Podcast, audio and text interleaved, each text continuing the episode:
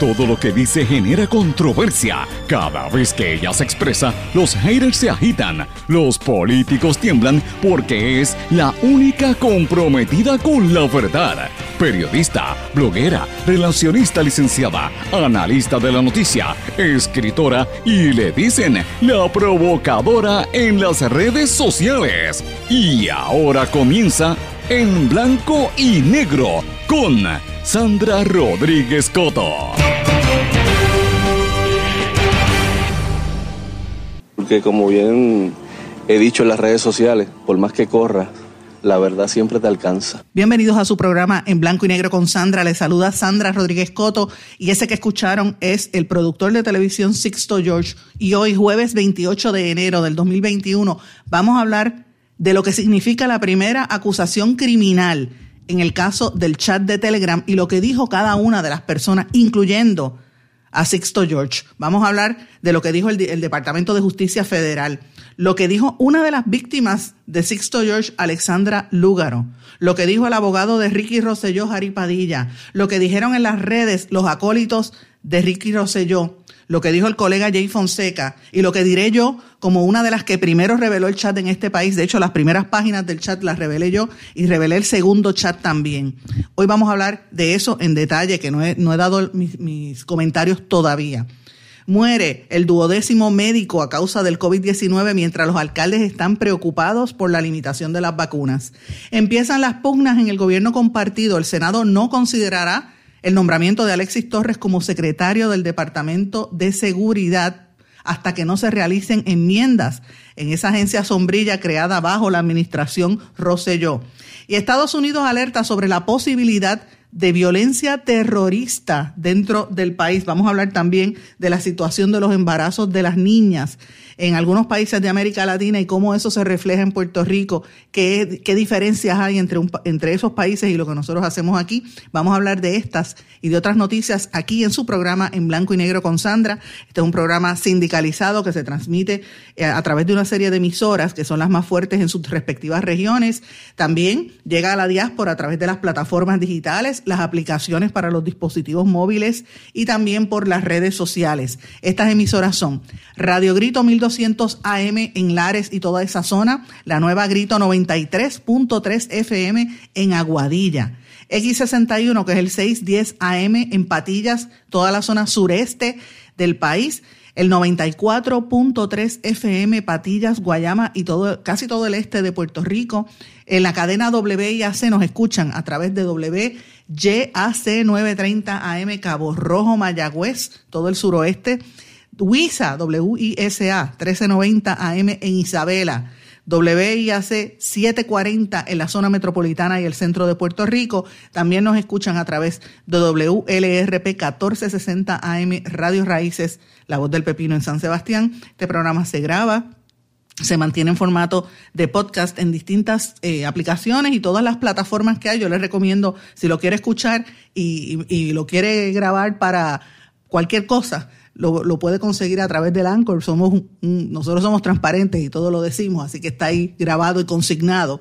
Y la retransmisión del programa es a las 8 de la noche en diferido por la emisora web radioacromática.com. Como siempre le digo, usted me escribe a través de las redes sociales Facebook, Twitter, Instagram, LinkedIn o por el correo electrónico en blanco y negro con sandra arroba gmail.com. Vamos de lleno con los temas para el día de hoy en blanco y negro con Sandra Rodríguez Coto. Porque como bien he dicho en las redes sociales, por más que corra, la verdad siempre te alcanza. Eso dijo Sixto George, por más que corras, la verdad siempre te alcanza. Mis amigos, buenas tardes, bienvenidos a su programa en blanco y negro con Sandra. Comencé el programa de esta manera, de hecho lo puse también en los titulares porque ese audio me parece que es contundente. Y ese audio lo incluyó Alexandra Lugaro, la ex candidata a la gobernación, quien fue una de las víctimas de Sixto George y ella se ha defendido en sus redes sociales explicando cómo fue que él la había contratado para una emisora de radio y luego pretendía que ella hablara bien del gobierno y cuando ella empezó a criticar el gobierno la sacó. Eh, y luego le fabricaron casos y, y, él le cobró dinero que era dinero que él le había pagado a ella como parte de su salario, eh, pero que ella lo aceptó en efectivo. Esas son las declaraciones que ella hace, usted la puede buscar en su página en, en, Facebook, donde hace esas declaraciones, pero me pareció interesante y por eso quise comenzar el programa con esa cita de él, porque es la realidad. Por más que corras, siempre te va a alcanzar la verdad. Y mis amigos, he querido tomarme el tiempo, esto sucedió en el día de ayer, el arresto de este eh, productor de televisión. Eh, la primera acusación criminal en el caso del chat de Telegram, y fue una acusación federal, no estatal, porque los estatales protegieron a los corruptos, permitieron que se borrara evidencia y borraron todo por debajo de la alfombra. En el Departamento de Justicia, bajo Wanda Vázquez, y posteriormente en el en, el, en la Oficina de Ética Gubernamental y en la Oficina del FEI, que no encontraron nada. Usted dirá, ¿tienen que venir los federales a, hacer el trabajo? Bueno, yo me he tomado el tiempo, esto ocurrió en el día de ayer y no quise hacer declaraciones, esperando cómo corría la noticia y hablando con varias fuentes estatales y federales de este proceso, porque era importante dejar correr unas horas a ver cómo sucedía la noticia. Pero voy a hablar lo que yo pienso que está ocurriendo aquí, lo que significa esta primera acusación criminal y lo que dijeron cada sector. Ya mencioné parte de lo que dijo Alexandra Lúgaro, pero lo importante aquí es que este famoso productor Sixto George, o, famoso, conocido porque él fue uno de los que produjo a, Molusco por años. Después se pelearon Molusco y él, y vino el gobierno a, investigar a Molusco, porque es así. Eh, y después él asumió el control de la emisora Mega TV y SBS, después lo sacan, pero lo que ha pasado con este señor y, la acusación revela algo que nosotros hemos estado denunciando hace mucho tiempo, hasta dónde llega el nivel de chayoteo en Puerto Rico. ¿Qué es el chayoteo? Es un término que yo eh, traje aquí a Puerto Rico, eh, que aprendí en América Latina de los periodistas de allí, varios periodistas que han sido objetos de eso, víctimas de esa situación. El chayoteo es un término eh, común para mencionar lo que es la, lo que la radio le llaman la payola, que es que usted coge dinero a cambio de publicar noticias positivas o negativas de algún sector, ya sea que le paga el gobierno o le paga alguna empresa privada, algún individuo, para hacerle daño a otro utilizando los medios de comunicación. Eso es antiético, eso es ilegal, eso es inmoral. Y eso es lo que tiene sumido este país en tanto problema, porque tienen acaparado como un pulpo, como, como una enfermedad, por todos los medios hay representación de esto. Este es el peligro que hay eh, para, para el pueblo de Puerto Rico, porque si usted no tiene información usted no se entera de lo que pasa. Y se ha hecho de tal manera, ya que controlan el gobierno, controlan el sector privado, ahora controlan los medios de comunicación para que usted eh, no se entere de lo que pasa. Y lo importante de este caso, mis amigos, es el contexto en que se dio.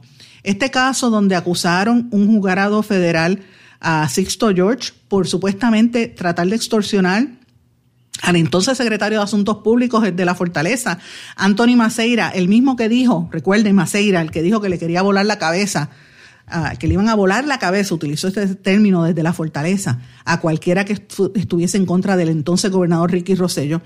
Eh, y eso lo tiene que poner usted a pensar cómo era que se expresaba esa gente, cómo se dirigía a los demás desde la mansión ejecutiva, porque esto fue un operativo bien montado, bien montado, que como dije, la secretaria de Justicia no hizo nada.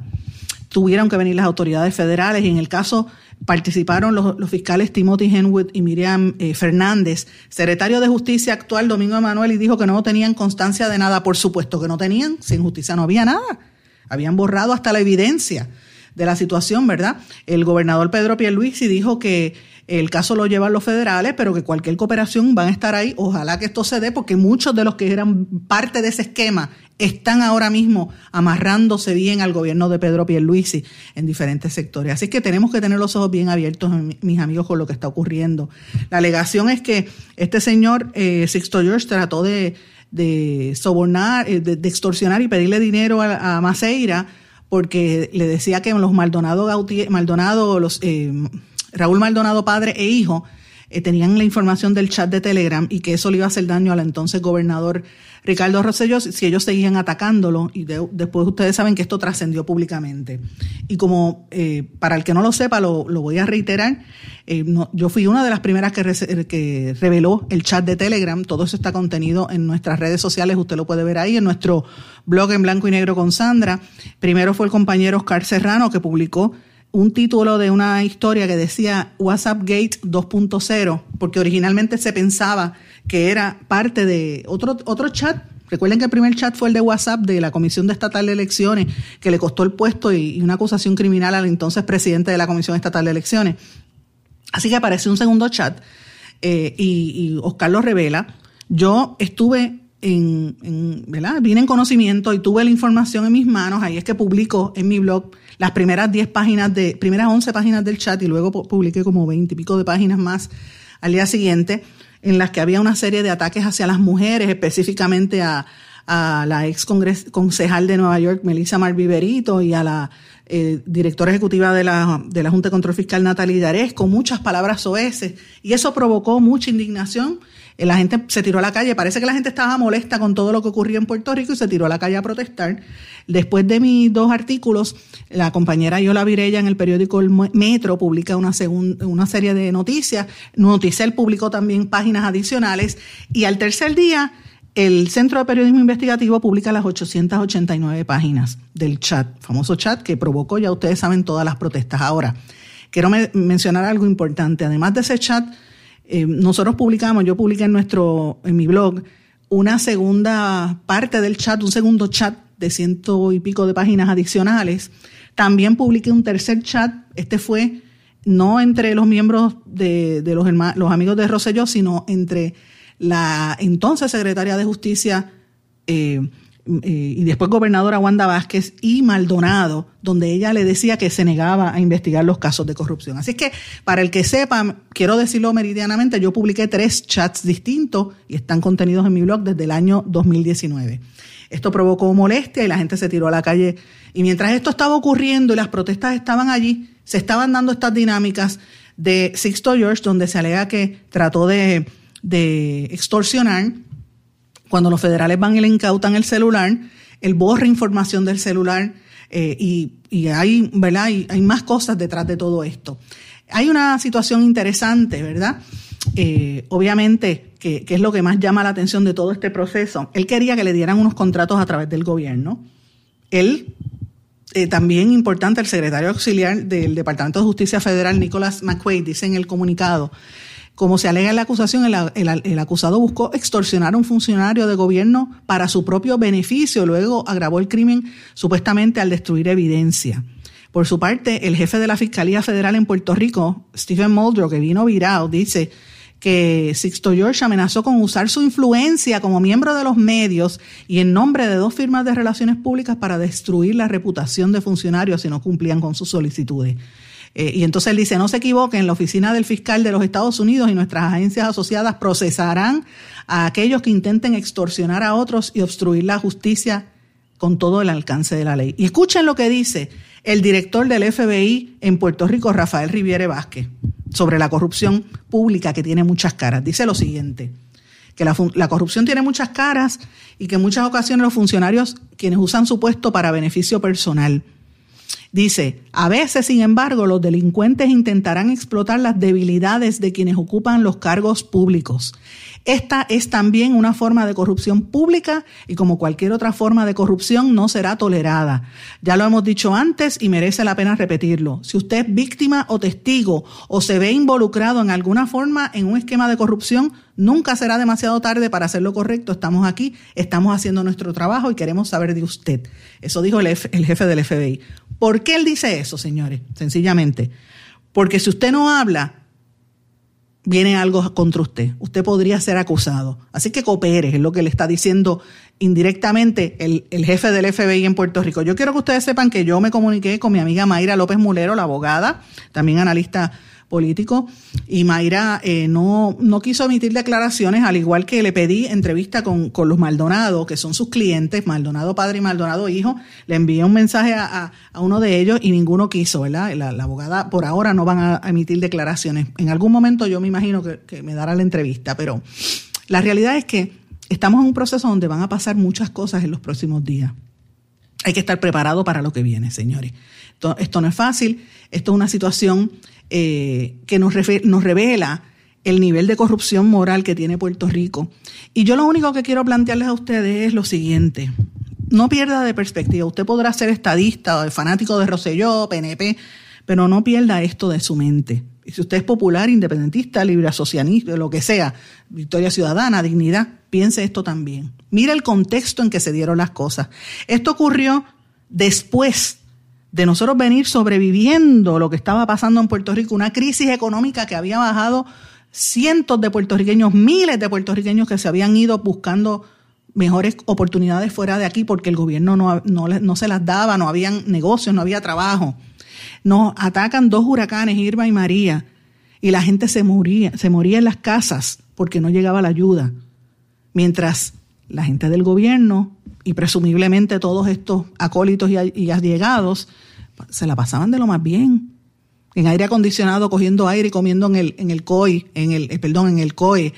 COI es la agencia de publicidad en el COE, allá en, en el centro de convenciones, mientras la gente se moría en sus casas. No olvidemos eso, señores. Aquí murieron oficialmente 3.000 personas, extraoficialmente 4.645, que es la, la cifra que yo siempre utilizo porque nunca vamos a saber a ciencia cierta de verdad cuánta gente murió que murió porque no había electricidad, que murió porque no llegó una ambulancia a tiempo o no pudieron montarle un carro porque la carretera estaba rota y, le dio un paro renal o le dio muchísimas cosas, como sabemos todas estas historias que ocurrieron aquí. Y no podemos olvidar que en esa molestia que había de la gente que tenía sus familiares muertos, ver esta, este comportamiento de quienes eran los líderes del gobierno, pues dejaba mucho que desear. Pero es evidente que esta gente estaba en contubernio. Eh, y fíjense, la parte más importante que uno ve de toda esta situación es cómo los medios o ciertos medios de comunicación estaban amarrados a esas estructuras de poder. Y yo quiero mencionarlo, estamos en récord desde hace bastante tiempo con esta situación. Eh, ellos están tratando de reescribir la historia. Y cuando digo ellos me refiero a la gente del chat y a la gente del gobierno. Ayer el abogado de Ricardo Rosselló, Jari Padilla, el que dijo, me importa un K, una vez en un caso le dijo a la prensa, me importa un K, y usted sabe la palabra, R-A-J-O, dijo que la acusación federal contra el productor Sixto George evidencia que el chat de Telegram fue utilizado para dañar la reputación del gobernador. O sea, el chat fue utilizado, dice Jari Padilla. Hmm, es increíble. Es increíble cómo se reescribe la historia. Como les digo, me he tomado varias horas en analizar este escenario, lo que ha ocurrido con el arresto en tempranas horas de la mañana. Eh, y, no sé, yo siento a mí que eh, eh, esto, yo estoy en récord diciendo que esto es parte de una campaña grande para destruir la información, para destruir la fibra moral de Puerto Rico. las constantes ataques hacia sectores de la prensa, las presiones económicas que, que, le metían a los medios económicos, a los medios más pequeños, los daños a la reputación a través de, redes sociales, utilizando fondos públicos a través de funcionarios públicos, los daños a la reputación de gente utilizando los mismos oficiales de prensa para dañar reputaciones, hablando mal con periodistas para dañarle la, personalidad y, la, y, minar la credibilidad de gente como esta servidora que les habla, o como el compañero Jay Fonseca y muchos otros más. Este arresto de Sixto George demuestra lo que veníamos denunciando que es correcto y el tiempo nos sigue dando la razón. Ahora no solamente Sixto George, sino que se demuestra las persecuciones que ha habido a otros colegas que hemos estado mencionando. Resulta interesante como una figura como este, que utilizó el ex gobernador Ricardo Rosselló y sus allegados para silenciar a los medios de comunicación, para comprar conciencias, para para payolear y plantar temas en la opinión pública y manipular a la gente, ahora lo están dejando solo. Porque ahora no quieren saber de Sixto George los mismos que hablaban de él. Por eso es que es tan irónico que el secretario de el, abogado de Roselló Jaripadilla, en una estrategia legal pública, atribuye que esto es favorable para el gobernante y para la imagen del exgobernante. Cuando Harry Padilla habla, habla como abogado, tratando de desviar la atención, que él sabe que es extremadamente prematuro lo que está ocurriendo, para llegar a estas conjeturas premeditadamente y confundir la opinión. Pero créame, licenciado Padilla, la opinión no se confunde, la opinión está clara. El pueblo de Puerto Rico está claro que esto fue una componenda. Y es interesante que el abogado tenga una memoria selectiva, él y los otros funcionarios, incluyendo Maceira, que se canta de víctima, y todos los demás.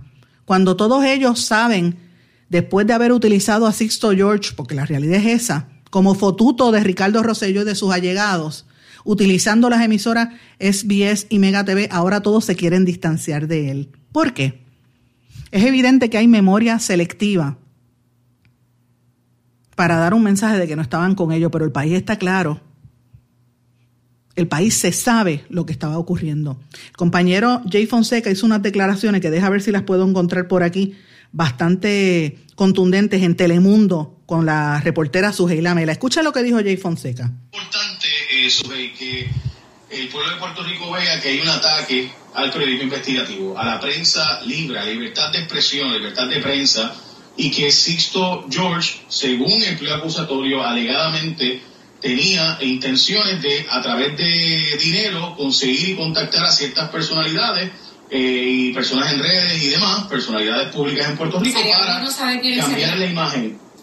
Yo creo que Puerto Rico eh, me sería un mejor lugar si las autoridades federales continúan esa parte de la investigación hasta las últimas consecuencias, porque ciertamente esto también hace que los periodistas serios tengan una mancha, porque no sabemos quiénes son. Así que periodistas serias como tú, Melissa Correa y otros compañeros que hemos sido víctimas de demandas y procedimientos eh, eh, en los tribunales ah, por, nuestro trabajo investigativo, pues deberíamos entonces nosotros poder, eh, ¿verdad?, demostrar quiénes son los que hacen las cosas correctamente y quiénes no. Eso dice Jay Fonseca, quienes hacen las cosas correctamente, yo estoy de acuerdo con lo que plantea. Ahora, se le olvida a Jay Fonseca decir que también está el descrédito personal, los ataques, eh, los ataques a la honra, y está también el destruir las posibilidades de trabajo, como me ha pasado a mí. Y no soy la única, hay varios compañeros que le ha pasado lo mismo, por decir la verdad, por no venderse, porque lo que hay detrás de todo esto es que el medio y el periodista que no venda su conciencia, era enemigo de ese grupo. Cuando se supone que en una democracia exista la diversidad de opiniones, exista la diversidad de, conversaciones para que usted pueda llegar a su propia conclusión y usted pueda entender los procesos con diferentes ópticas y diferentes puntos. Y lo que está ocurriendo en Puerto Rico es bien grave y es bien serio. Es una dictadura mediática, política y corrupta que tienen acaparado los medios y tienen acaparado el gobierno y todavía están en el poder porque todavía están con Pedro Pierluis y muchos de esa gente manejando los hilos detrás del escenario. Y están metidos en SBS, en Mega TV, en WKQ, en Noti1, en, en Univisión, en Guapa Televisión, en Telemundo, en WIPR. Están en todas partes, mis amigos. Están en todas partes. Y tienen su gente algunos son expolíticos, algunos son exfuncionarios, excontratistas, otros son ellos mismos, otros son exconvictos que ahora acaparan las opiniones y le roban espacios a los periodistas y los medios han caído en esa centrífuga ante la falta de capital y por las presiones, porque como bien dijo y, se ha, trascendido ahí, eh, y lo dijo Alexandra Lúgaro, los amenazaban de fortaleza con quitarle las exenciones a los medios y los medios claudicaron y el medio tiene una función social importante. El medio se debe al pueblo, y hay que decir la verdad. Y aunque algunos medios cierren los espacios y persigan gente a nivel de tribunales o los amenacen eh, de tribunales con acusaciones tribunales o los, o los ataquen, como me ha pasado en, esta, en mi caso, ustedes lo saben, yo lo he dicho públicamente, no soy la única, somos varios. Ha pasado también con compañeros, eh, Francisco Quiñones en Arecibo, ha pasado con compañeros en Mayagüez, ha pasado con compañeros en Ponce. Los periodistas independientes están haciendo su labor. Vamos a seguir haciéndola. Pero el tiempo va a decir la realidad. El tiempo va a demostrar lo que de verdad está pasando en Puerto Rico. Y esto de Sixto Years, señores, es simplemente el principio de muchas cosas que van a venir. Porque siempre al final, al final del tiempo, por más que corra, la verdad siempre va a salir y la verdad es una. Porque como bien he dicho en las redes sociales, por más que corra, la verdad siempre te alcanza. No se retiren, el análisis y la controversia continúa en breve, en blanco y negro, con Sandra Rodríguez Coto.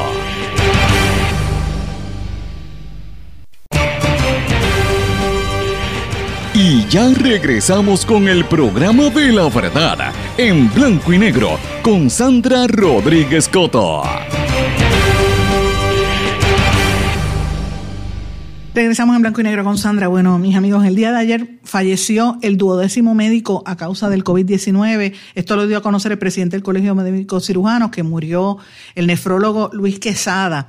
Este nefrólogo era bien, bien conocido, bien querido por sus pacientes que estaban ayer eh, haciendo unas expresiones de dolor muy fuertes eh, y la información pues la confirmó el presidente del Colegio de Cirujanos, de Médicos Cirujanos, Víctor Ramos. Eh, y obviamente pues uno le, desea fortaleza y, que se, y que descanse en paz y fortaleza a su familia. Eh, y esto es importante porque ya las cifras de muertes en Puerto Rico superan las casi 1.800 personas desde que comenzó esta pandemia. Y esto lo ato, señores, a la noticia de que los alcaldes, por lo menos los alcaldes populares, están preocupados porque se están limitando las vacunas. Y esto es algo que el secretario de Salud tiene que contestar. Sabemos que hay pocas vacunas, sabemos que estamos compitiendo con el mundo, con el planeta entero, pero realmente la manera en que esto se ha distribuido, la manera en que esto se ha comentado a nivel público y más que nada toda la preocupación y, la, y los cuestionamientos que hay por la forma en que, en que han abierto de momento cientos de, de centros, un montón de centros para para vacunar a la gente alrededor de Puerto Rico, entonces dejan a otros sin, sin las vacunas.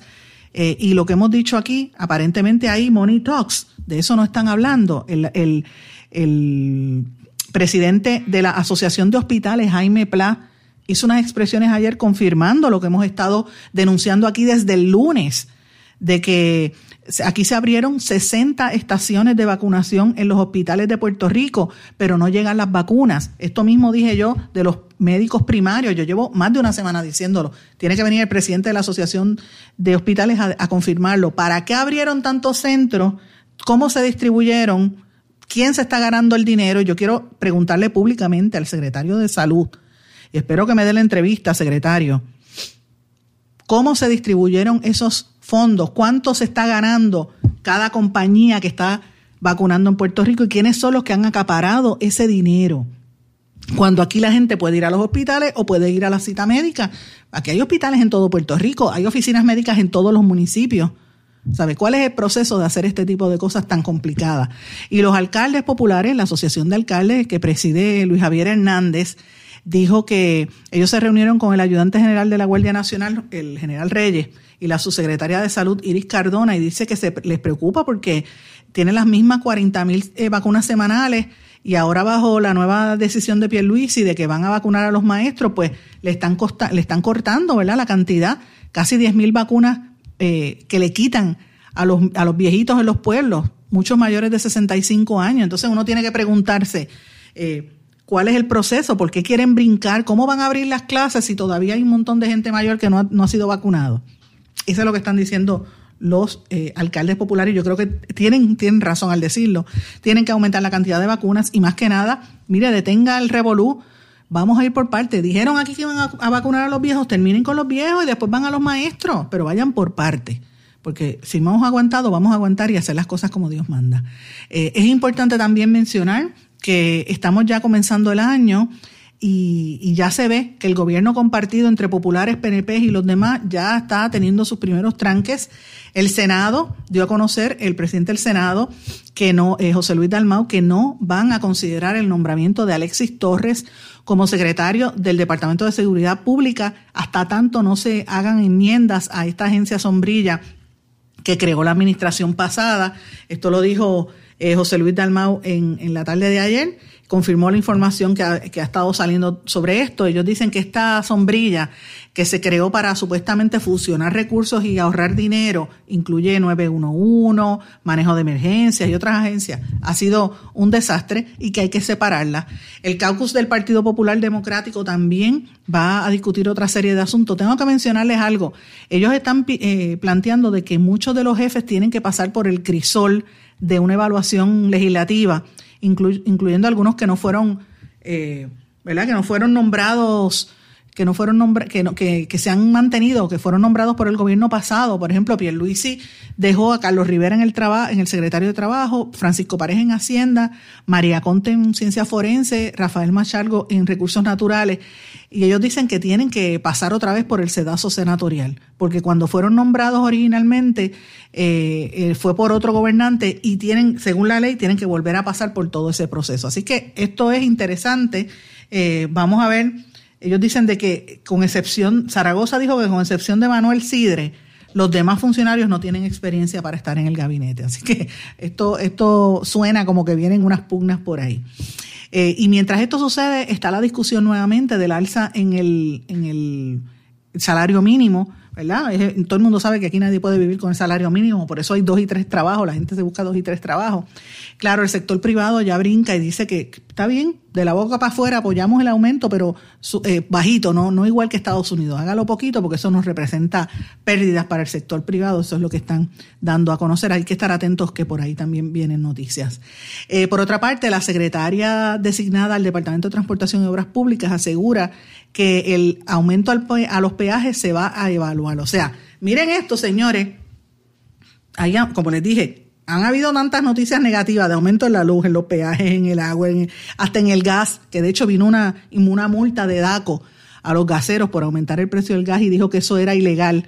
Entonces ahora ponen freno y la ingeniero Yailin Vélez Vega dice que lo último que van a hacer es un aumento en los peajes. Eso es evidente, el aumento viene, eso está estipulado en los acuerdos que se firmaron a través de con, con los que metropistas, que son los que eh, eh, tienen el contrato este con, con, las carreteras y los peajes, y eso fue lo que negoció eh, Luis Fortuño, desde la época de Luis Fortuño, así que es inevitable que estos aumentos vengan consecutivamente. Así que están pasando muchas cosas importantes tanto en Puerto Rico como en el resto del planeta, y quería mencionarlas ahora mismo, yendo a lo que ocurre en Estados Unidos.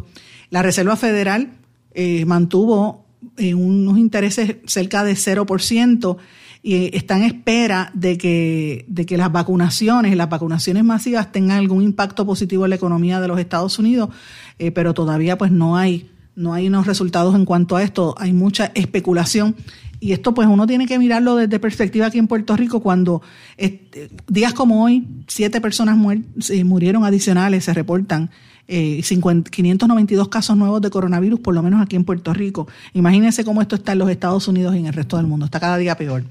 Estados Unidos también eh, trascendió una, una noticia importante.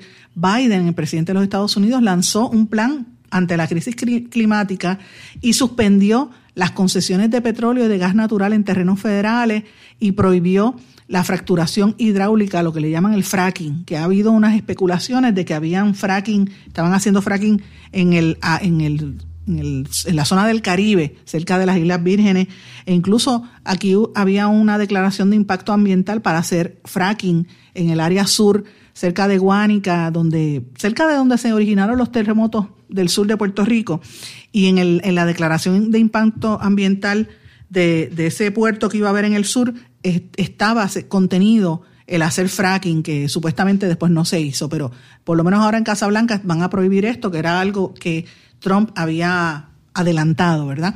Y a mí lo que me llama la atención de todas estas situaciones es una noticia bastante fuerte que trasciende los Estados Unidos. El Departamento de Seguridad Nacional emitió una advertencia sobre un entorno de mayor amenaza terrorista interna eh, motivada por extremistas frustrados por la transición presidencial. Esto lo dio a conocer un boletín del Sistema Nacional Consultivo de Terrorismo.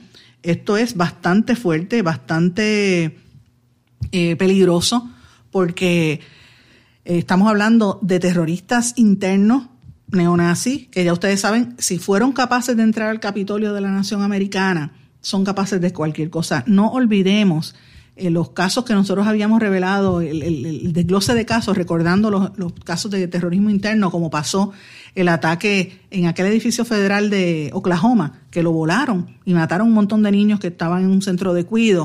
O sea, el terrorismo interno en Estados Unidos existe y si están emitiendo una alerta terrorista hay que tener los ojos bien abiertos, señores, porque esto no está fácil.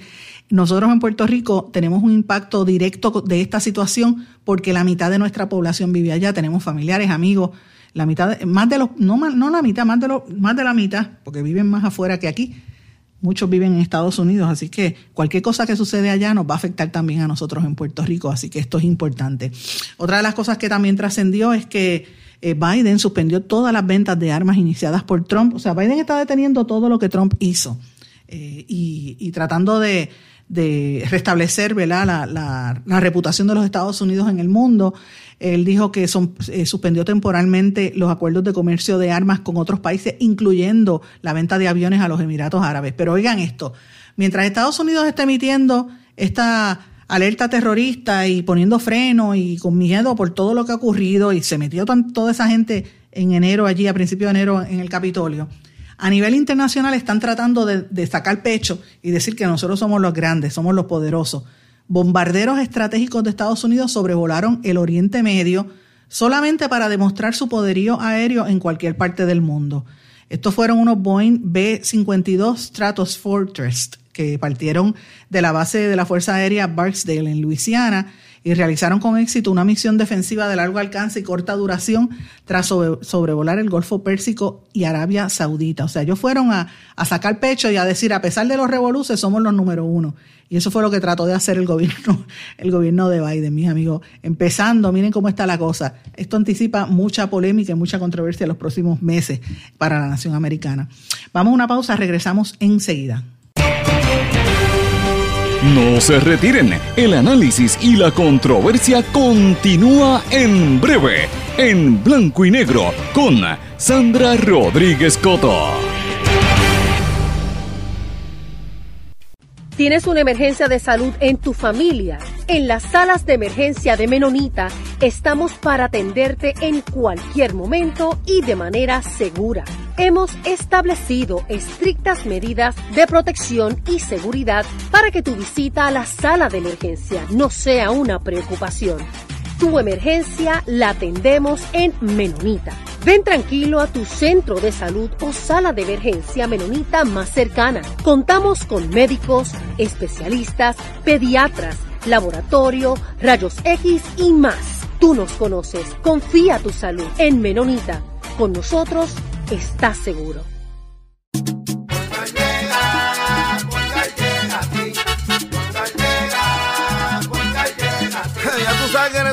Responden, pero ahora botaron la ola, porque ya no importa en qué parte de la isla estés. Si tuviste un accidente, mi gente de Poingal le llega a tu casa o trabajo para que no te complique. Con servicio en todas partes de la isla y el mejor servicio al cliente. Por eso y mucho más, yo Piru lo digo, yo quiero Poingal. ¡Duro!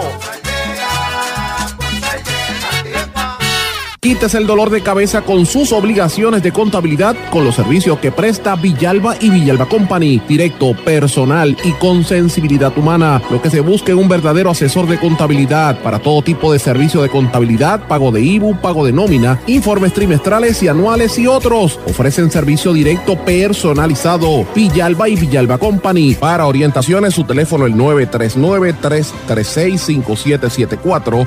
939-336-5774. 5774. Y ya regresamos con el programa de la verdad, en blanco y negro, con Sandra Rodríguez Coto. Y regresamos a esta parte final de en blanco y negro con Sandra. Bueno, esto de la pandemia, les dije que estaba haciendo ricos a los más ricos. Pues mire, también a las compañías. Eh, reportan que la compañía Apple ha tenido el, la mayor cifra de ganancias y de facturación en su historia. Han generado en los primeros, en los primeros meses del año fiscal 2021, que fue el año pasado, precisamente porque como la gente está en las casas usando más la tecnología, pues aumenta el consumo y han aumentado 111.439 millones de dólares en ventas. Eso es 21.3% más que el año anterior. Una cosa increíble. Pero no solamente Apple, sino Facebook también. Facebook presentó la ganancia, los beneficios para el, el año pasado, el 2020 y recibieron 29.246 millones de dólares, lo que supone un 58% de aumento versus el año anterior, aunque ellos dicen que esto va a poder complicarse por las nuevas medidas de privacidad de, los iPhones y mucha gente accede a Facebook por, a través de ese, de ese dispositivo, los iPhones. Eh, ellos como quiera dicen que siguen siendo la red social más usada del mundo con, con un 22% de crecimiento en los últimos 12 meses. Increíble por demás, pero bueno. Y pasando a otros temas que les mencioné varias cosas de lo que está ocurriendo en Estados Unidos, quiero hablar de cosas que están ocurriendo en el hemisferio sur, en Sudamérica, que me parece que son importantes. toda esta cuestión de los migrantes, por un lado en Centroamérica que quieren ir para Estados Unidos, ya ustedes vieron todos esos grupos de, cientos, de miles de personas tratando de, cruzar por México. Pues mire, lo mismo está pasando entre los que salen de Venezuela. Y ahora mismo hay un despliegue imponente de tanques, de carros blindados, tanques, equipo militar en la frontera entre Perú y Ecuador. ¿Usted sabe para qué es ese despliegue militar? Para disuadir a la migración ilegal eh, y del inagotable drama venezolano.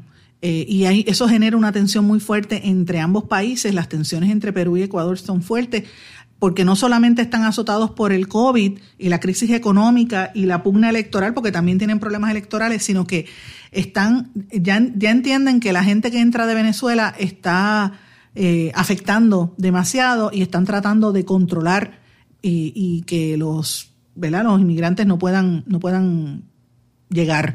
Es una pena porque son inmigrantes ilegales que están buscando sobrevivir a la crisis que se vive en Venezuela. Así que, señores, esto me anticipa que podría haber unos disturbios, podría haber algo por ahí y hay que estar atentos porque son parte de la tragedia de, los pueblos hermanos nuestros en Sudamérica. Es increíble.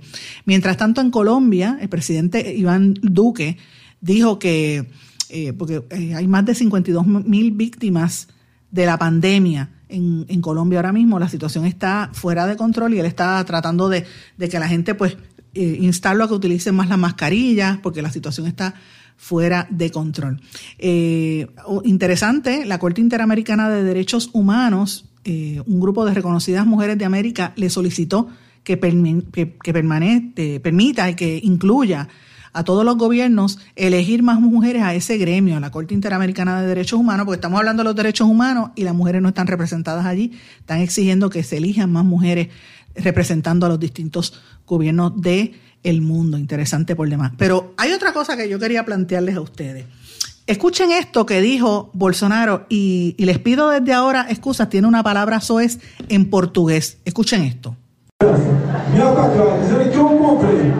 2 milhões e meio de lata de leite condensado. Vai é pra puta pariu!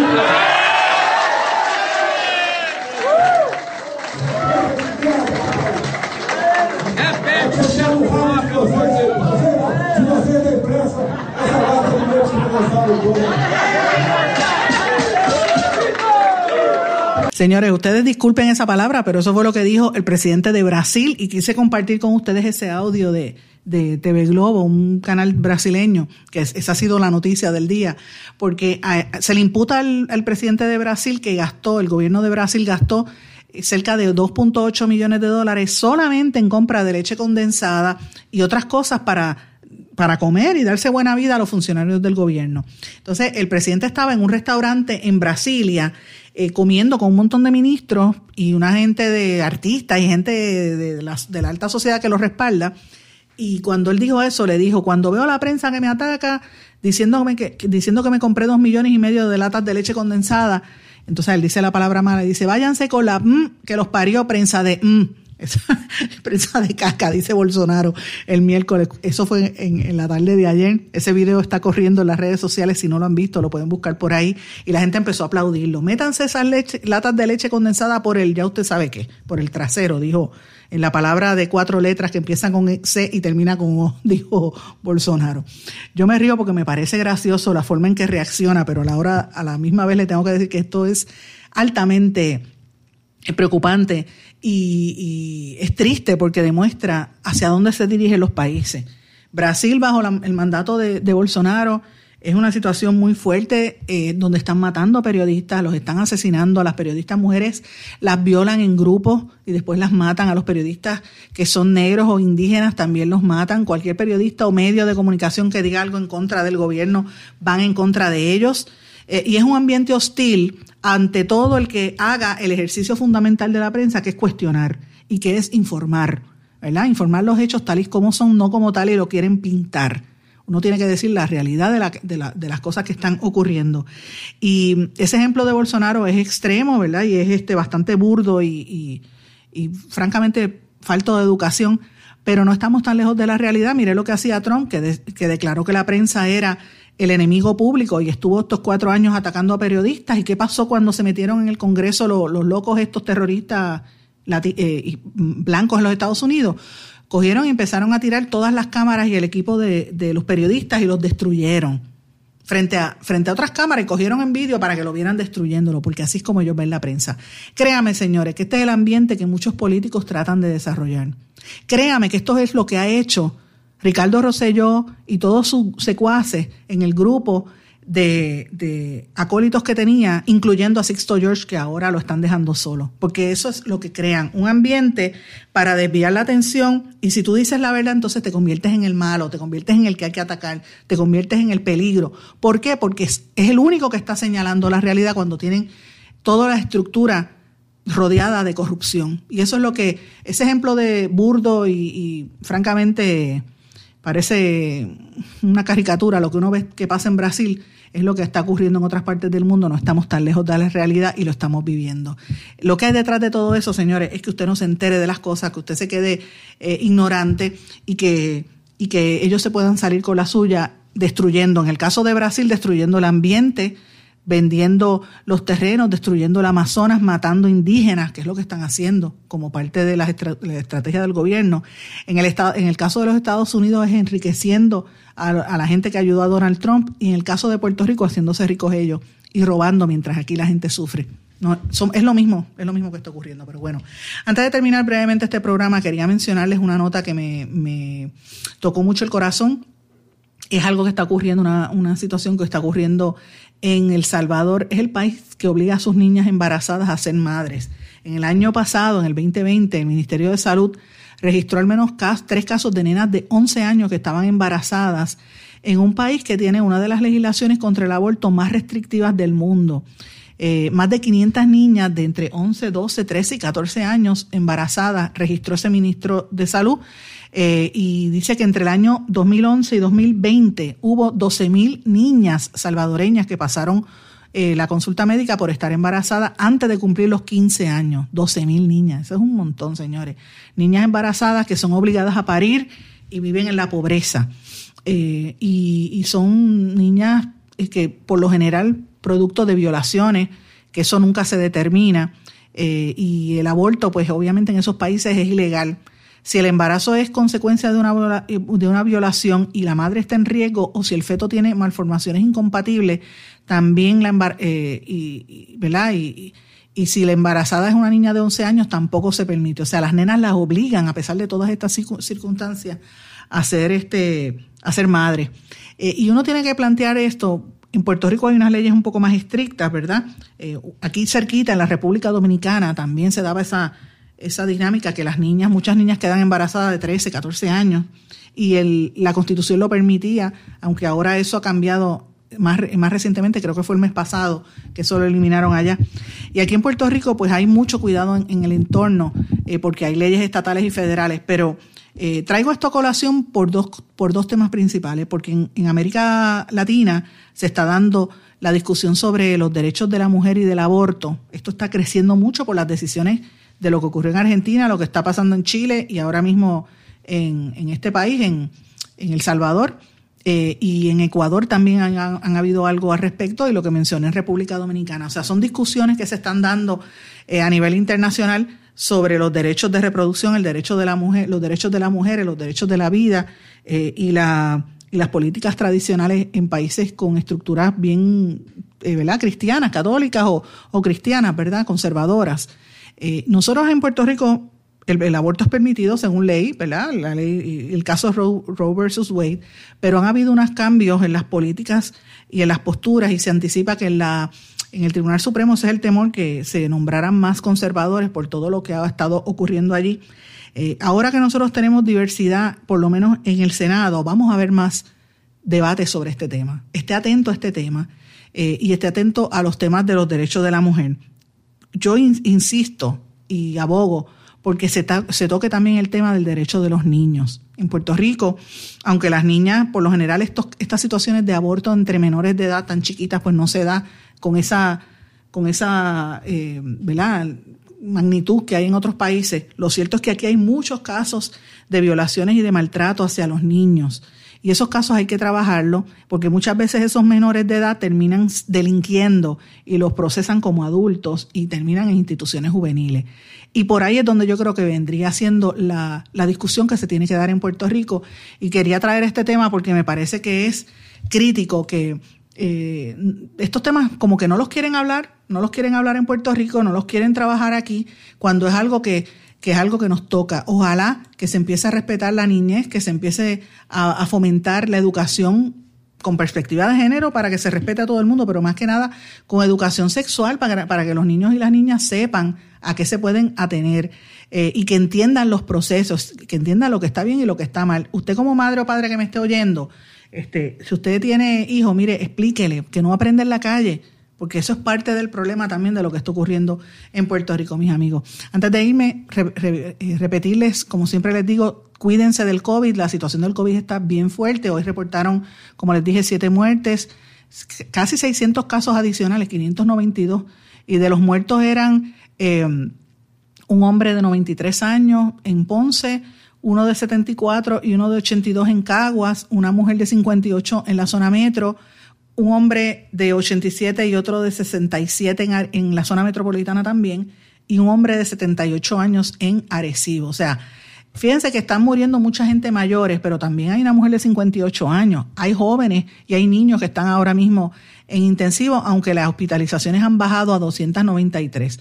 Así que tenemos que tener eh, mucho cuidado en cuanto a esto, protéjase, utilice la mascarilla, no baje la guardia, porque esto todavía está bien fuerte en Puerto Rico. Mis amigos, me tengo que despedir, no sin antes darle las gracias a todos por su sintonía. Si usted me quiere escribir, lo puede hacer a través de las redes sociales Facebook, Twitter, Instagram, LinkedIn o a través del correo electrónico en blanco y negro con Sandra arroba gmail.com. Que pasen todos. Muy buenas tardes. ¿Se quedó con ganas de más? Busque a Sandra Rodríguez Coto en las redes sociales o acceda a en blanco y porque a la hora de decir la verdad solo hay una persona en la cual se puede confiar. Sandra Rodríguez Coto en blanco y negro.